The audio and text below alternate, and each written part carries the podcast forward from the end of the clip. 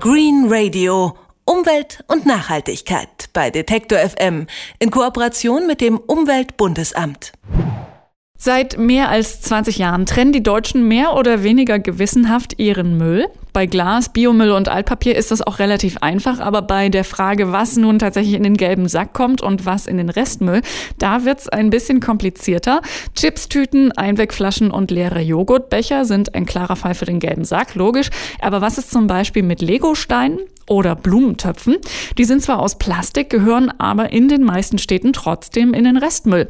Andere Städte wiederum haben schon sogenannte Wertstofftonnen. Ähm, das ist so eine Art gelber Sack Plus. Und wenn es nach der Umweltministerin Hendricks geht, dann gibt es diese Wertstofftonnen bald bundesweit. Was das bringt für Umwelt und Verbraucher, darüber spreche ich mit Green Radio Redakteur Hendrik Kirchhoff. Hallo Hendrik. Hallo Doris. Nochmal kurz zum Auffrischen vielleicht. Was genau gehört denn in den klassischen gelben Sack und was nicht?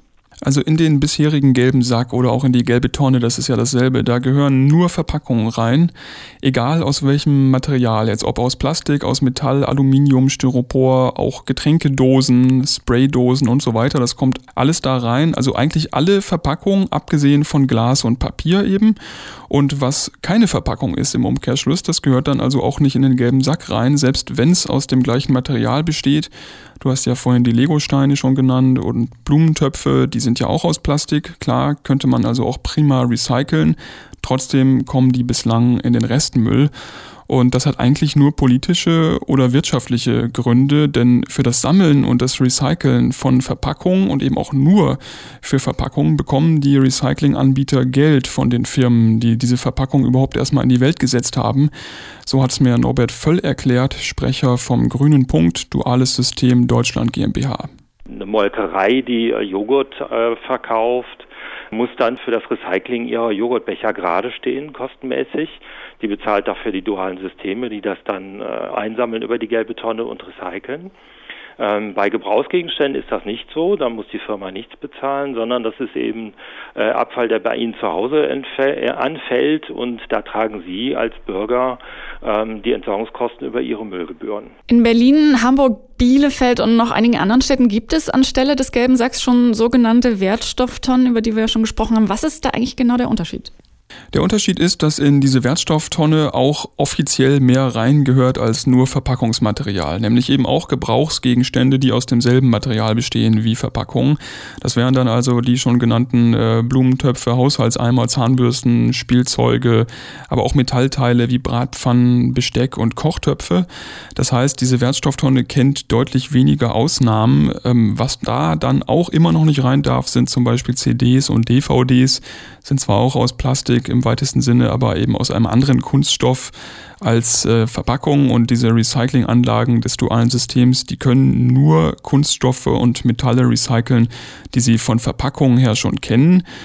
Und was da auch nicht rein sollte in die Wertstofftonne, sind so kleine Elektrogeräte, weil da zu viele andere Schadstoffe noch mit drin sind, aus Batterien oder Drucker, Toner und solche Sachen. Und äh, kleine Elektrogeräte muss man deshalb auch weiterhin getrennt sammeln und aufbereiten. Jetzt ist Deutschland ähm, zwar die Mülltrennungsnation schlechthin, aber trotzdem macht ja längst nicht jeder alles richtig. Viele Leute werfen auch heute schon fälschlicherweise Plastikteile wie Zahnbürsten vielleicht oder Spielzeug in den gelben Sack. Werden solche Teile denn dann bislang auch wieder sozusagen rausgefischt, rausgefiltert aus dem Müll und verbrannt? Nee, also solange das dasselbe Material ist wie Verpackungen, wird es auch jetzt schon mit recycelt, wenn man das da reinwirft. Deswegen nennen das die Fachleute beim Umweltbundesamt auch intelligente Fehlwürfe Vorwürfe von den Verbrauchern.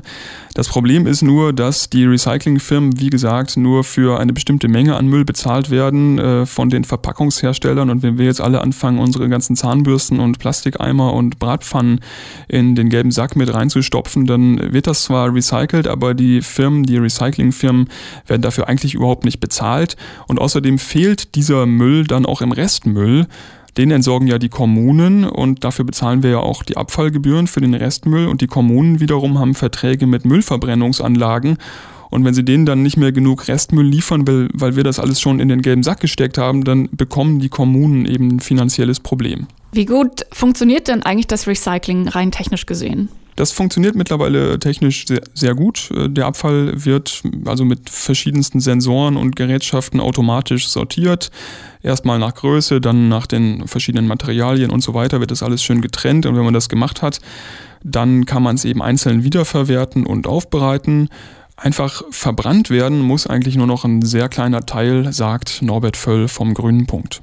Also das, was am Ende ähm, wirklich in der Müllverbrennungsanlage beseitigt werden muss, das liegt unter 10 Prozent. Alles andere wird entweder recycelt äh, zu neuen Metallen, zu neuen Kunststoffen oder auch zu neuen Papierfasern äh, oder wird aufbereitet zu einem Ersatzbrennstoff, der dann in industriellen Feuerungsanlagen eingesetzt wird und zum Beispiel im Zementwerk äh, Braunkohlenstaub oder ähm, Erdöl ersetzt. Ja, das heißt, das Grundprinzip funktioniert und daran würde sich auch nichts großartig ändern, wenn es denn demnächst bundesweit diese Wertstofftonnen geben sollte. Das Material blieb ja dasselbe und die Recyclinganlagen müsste man eigentlich kaum umstellen. Wenn es äh, demnächst, wie du sagst, tatsächlich bundesweit eine Wertstofftonne gäbe, inwiefern wäre uns und der Umwelt dadurch denn geholfen? Also uns wäre natürlich schon allein deswegen äh, geholfen, weil es einfacher wäre, weil so eine Wertstofftonne eben weniger Ausnahmen kennt als ein gelber Sack. Und der Umwelt wäre auch geholfen, weil dann tatsächlich mehr Wertstoffe gerettet würden und weniger verbrannt werden müsste. Und es gibt dafür auch schon Berechnungen, wie viel Material tatsächlich wieder aufbereitet werden könnte, was jetzt noch verbrannt wird. Das hat mir Christiane Schnepel vom Umweltbundesamt gesagt. Also wir haben ein Forschungsvorhaben durchgeführt, das mal äh, das bilanziert hat.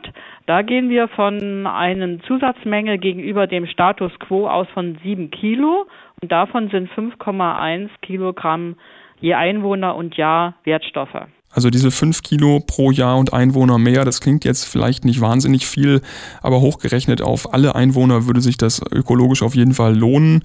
Und auch für die Kommunen übrigens würde es sich lohnen, denn da gibt's ja, wie gesagt, noch ein paar Interessenkonflikte, weil der Restmüll ja auch einen finanziellen Wert für die hat. Und wenn der weniger wird, dann äh, muss das eben irgendwie kompensiert werden finanziell. Aber mittelfristig gelten für die Kommunen sowieso andere gesetzliche Regelungen und dann muss sich sowieso was ändern, sagt Christiane Schnepel vom Umweltbundesamt. Die Kommunen haben ja auch eine Verpflichtung nach Kreislaufwirtschaftsgesetz. Sie müssen nämlich ab 2015 Metalle und Kunststoffe getrennt erfassen und einer stofflichen Verwertung zuführen.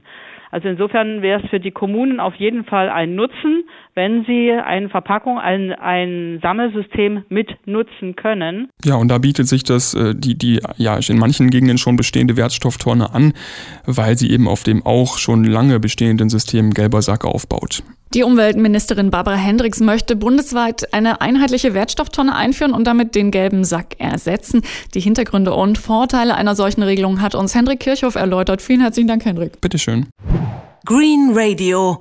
Umwelt und Nachhaltigkeit bei Detektor FM in Kooperation mit dem Umweltbundesamt.